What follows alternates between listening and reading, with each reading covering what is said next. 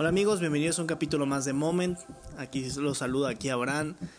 Eh, de antemano les pido unas disculpas si escuchan algún ruido o escuchan alguna interrupción. Lo que pasa es que estoy grabando afuera, ya que pues con esto de la cuarentena estamos en casa de mis papás. Nos invitaron a pasar la cuarentena aquí como familia para, sobre todo por, por precaución.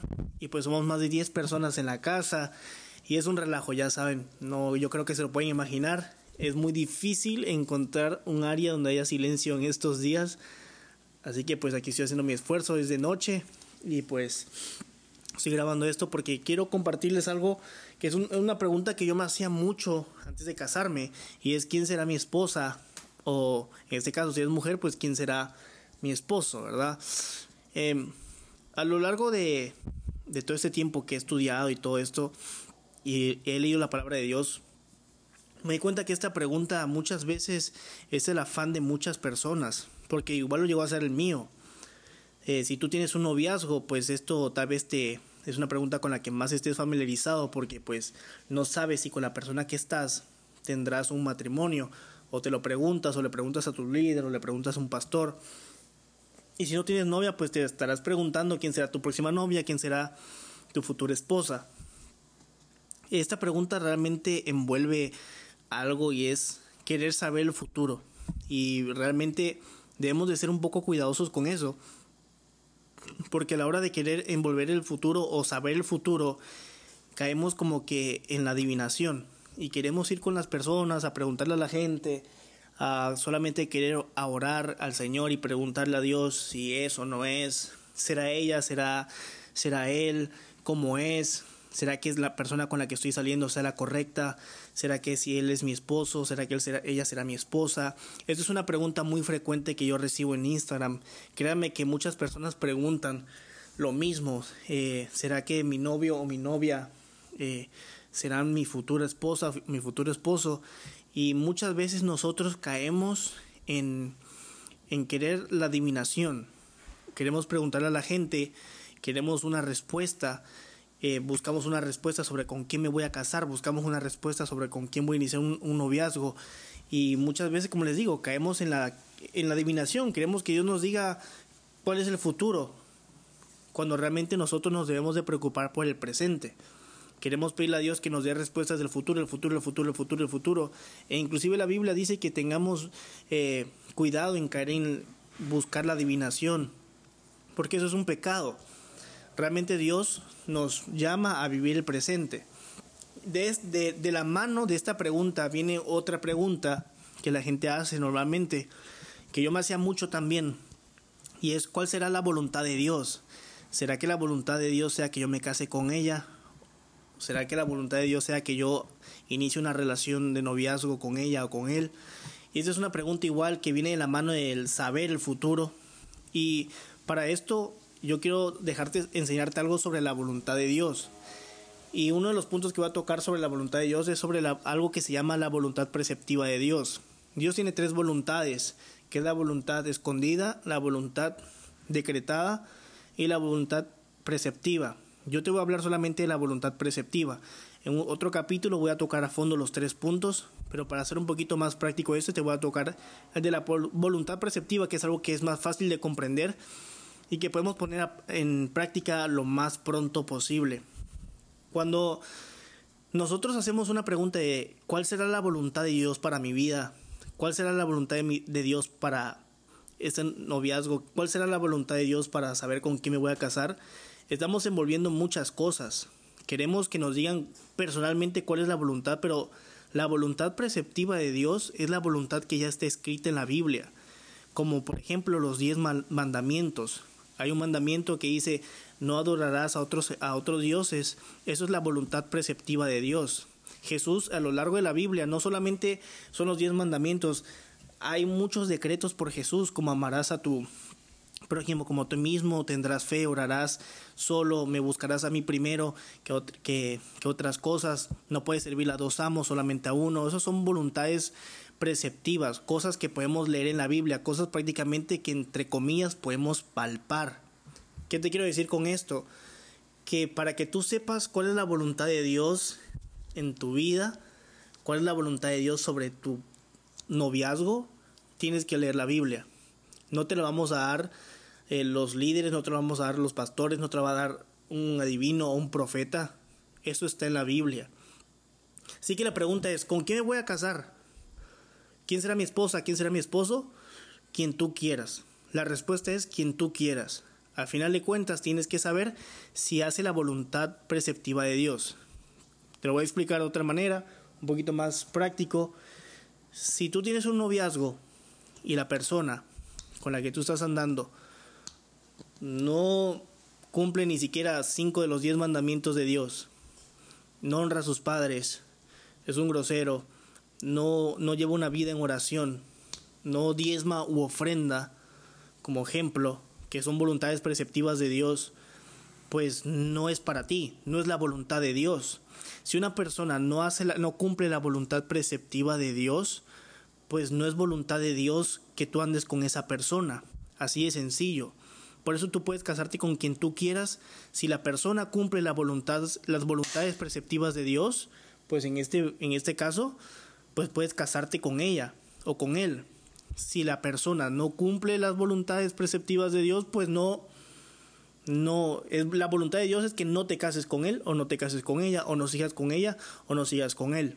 Es sencillo. Si tú quieres, si tú tienes un noviazgo y la persona no te trata bien, no honra a sus padres, no quiere a la iglesia, no ora, no ayuna, no diezma, no ofrenda, no, no adora a otros, solamente adora a Dios. Eh, otro ejemplo de los diez mandamientos, eh, si esa persona eh, se, se, dedica a robar, pues obvio que la voluntad de Dios que no es para ti, pero si la persona cumple por lo menos o intenta cumplir los diez mandamientos y las otras voluntades de Jesús, pues quiere decir que está dentro del rango de que es la voluntad de Dios de que te cases con él o te cases con ella.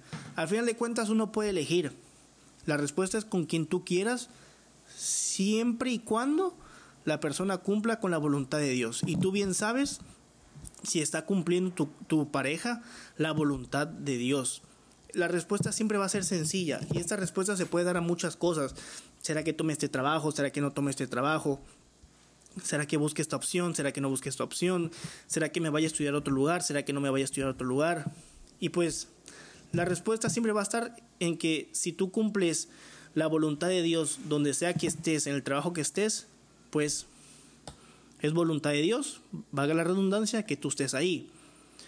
Por ejemplo, hay personas que oran mucho por un trabajo, les ofrecen un trabajo donde van a ganar muy bien, inclusive les ofrecen un trabajo donde van a ganar hasta el doble de lo que ellos oraban o le pedían a Dios, pero este trabajo resulta que les impide ir a la iglesia o les impide servir o les impide ir por lo menos a un grupo de amistad.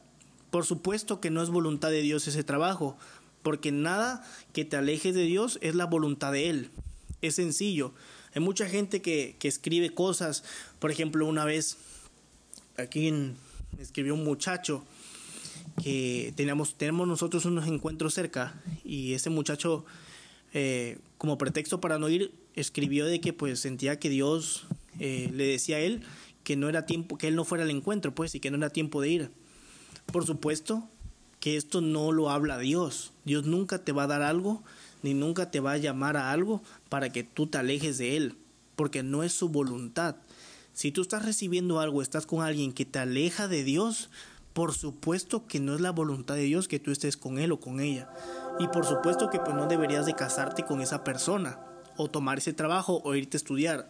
Hay gente que se quiere ir a estudiar a otros lugares fuera de su lugar o fuera de donde están ellos y pues no, no tiene nada de malo, pero hay personas que si se van no, no, son muy fáciles de caer en la tentación. Tú tienes que conocerte bien.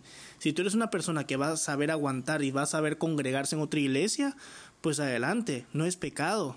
Pero si eres una persona que te cuesta mucho, donde un lugar donde vas a estar solo, que la tentación es más fácil, pues no es voluntad de Dios que te vayas porque te va a costar demasiado y lo probable es que te termines perdiendo.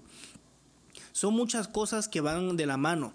Tienes que saber cuáles son tus dones y tus talentos y la, y la voluntad preceptiva de Dios. Acuérdate que la voluntad preceptiva de Dios siempre va a estar en la Biblia, está escrita, es algo que tú puedes buscar, es algo que tú puedes eh, leer y que puedes aprender. básate en la voluntad preceptiva de Dios para elegir o para tomar tus decisiones, elegir a personas, elegir un trabajo, elegir una ciudad. Siempre busca cuál es la voluntad preceptiva de Dios. Si tú quieres una respuesta, primero ve a la Biblia. Si no la encuentras, pregunta. Pero créame que todo, todo, todo lo que nosotros buscamos ya está escrito en la Biblia. Yo quería dejarte este capítulo para que comprendieras esto. Así que pues realmente la, respuesta a la pregunta de, con quién me voy a casar, ¿será él mi esposo? ¿Será él ella mi esposa? Pues la respuesta es como tú quieras y quien tú quieras. Siempre y cuando analizas si la persona cumple con la voluntad preceptiva de Dios y si tú también cumples con la voluntad preceptiva de Dios. Hay muchas, hay muchas preguntas que tú estás teniendo en esta temporada, de seguro ahorita más con la pandemia que estamos viviendo, preguntas sobre decisiones que quieres tomar, cosas que quieres hacer. La manera en que tú sepas la respuesta es buscando cuál es la voluntad, aunque suene yo muy redundante en esto, pero la respuesta es cuál es la eh, buscando cuál es la voluntad preceptiva de Dios. Así que pues te dejo con, con este capítulo, que lo medites, que lo pienses, que realmente estudies más la palabra, porque muchas respuestas, muchas respuestas a las preguntas que tú tienes en la cabeza están realmente ya escritas en la Biblia, ya Jesús lo dijo, ya Dios lo dijo, ya alguien lo escribió, y pues ahí están. Dios te va a ayudar a que tú las encuentres. Toma la decisión. Se, es muy difícil tomar decisiones, créame, es muy muy difícil, pero pues es necesario eh, hace unos, hace un, bueno, hace casi ya un mes estuvo un, el profeta, un profeta con nosotros acá y nos dejó una lección eh, que es bastante buena, que creo que hace rema en la vida y es que es mejor llorar por unos días a llorar toda una vida. Así que hay, que hay decisiones que es mejor que tomemos ahorita, aunque nos hagan llorar unos días o unos meses, a que la cosa esté peor y lloremos toda una vida o lloremos muchísimos años. Así que pregúntale a Dios cuál es su voluntad, búscale en la Biblia y medita sobre eso. Nos vemos pronto, espero que me haya podido dar explicar un poquito lo, más breve. Después subiré otro capítulo donde estaré hablando sobre las tres voluntades de, de Dios, la oculta, la decretada y la preceptiva. Porque yo creo que muchos de ustedes tienen preguntas sobre cuál será la voluntad de Dios sobre mi vida y pues la respuesta es sencilla, simplemente queremos nosotros hacer mucho misterio. Pero bueno amigos, vamos a orar rapidito. Señor Jesús, te pido que bendigas a cada persona que nos escuchó el día de hoy. Te pido que los toques, que los bendigas, que realmente nos ayudes a encontrar tus voluntades, Señor Jesús, en la Biblia. Gracias porque tú ya lo escribiste, gracias porque tú ya nos enseñaste.